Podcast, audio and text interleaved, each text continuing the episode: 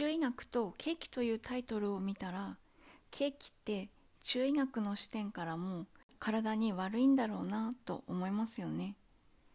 以前のエピソードでお話ししたように冷たい飲み物のように絶対にやめた方がいいというわけではありませんが食べ過ぎに注意といった感じです。ではなぜケーキが中医学の視点から良くないのでしょうか？中医学の視点からケーキが悪いのはそれはズバリ白砂糖です。砂糖にはいろいろな種類がありますがケーキは見た目を重視して白砂糖を使いますよね。中医学の視点から見ると白砂糖は体を冷やします。体が冷えると人によってさまざまな不調を引き起こしやすくなります。中医学的には質を体に呼び込みやすくなります。質は胃腸の調子を悪くしたり体を重だるくしたりします。つまり頭痛や腹痛足のむくみなどの原因になります。体が重いと心の調子も悪くなりますよね。時々自分へのご褒美にショートケーキを食べるぐらいなら全く問題ないと思いますがケーキ食べ放題となると体調を崩す原因になってしまうかと思います。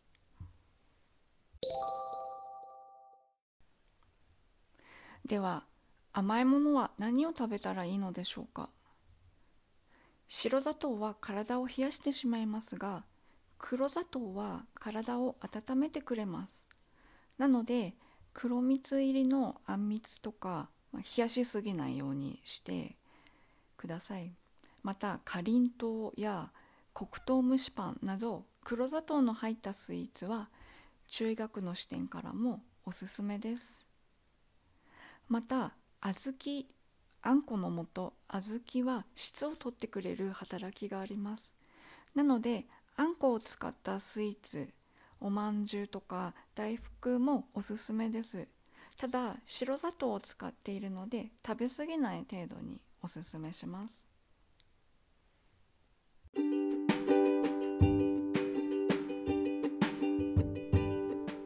本日は聞いていただいてありがとうございました。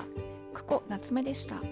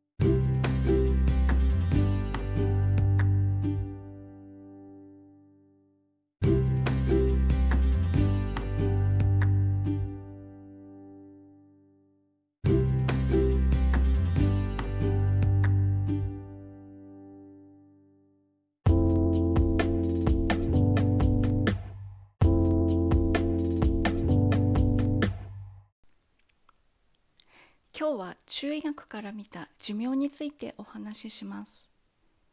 例えば親からもらった生命の元のようなものがあるとします。これを中医学では先天の性と呼び腎へ蓄えられています。腎というのは腎機能全般のことです。ざっくりとした考え方です。人によって先天の性はもらった量は多かったり少なかったりします。親からもらったその生命のもとである先天の性を例えば定期預金とします。普段は使えません。また定期預金は多くても少なくても生活できます。そして普段は定期預金ではなく普通預金を使いますよね。普通預金のことを中医学では先天の性に対して後天の性と言います。後天の性というのは食事睡眠適度な運動吸った空気が普通預金になります。上手に補って上手に使うと普通預金は余ります。その余った分は腎にある定期預金つまり後天の性へ回します。しかし無茶をすると普通預金がなくなり定期預金を使わなくてはならなくなります。この定期預金が底をついた時が人間の死となります。